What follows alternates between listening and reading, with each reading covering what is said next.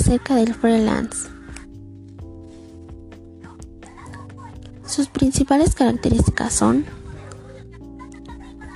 es un profesional independiente y debe estar dado de alta como autónomo.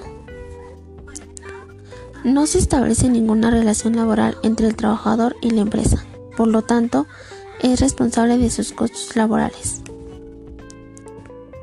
El profesional independiente puede realizar proyectos para diferentes empresas al mismo tiempo. El freelance determina su horario de trabajo. La duración del contrato freelance es determinada. Ventajas. Horario flexible. Tú eliges a los clientes. Trabajar donde quieras. Eres el jefe. Los beneficios son todos tuyos. Desventajas. No tienes un flujo constante de clientes. Conciliar trabajo y vida personal. Debes conseguir tú los clientes. Y sin beneficios sociales. Bueno, esto fue todo.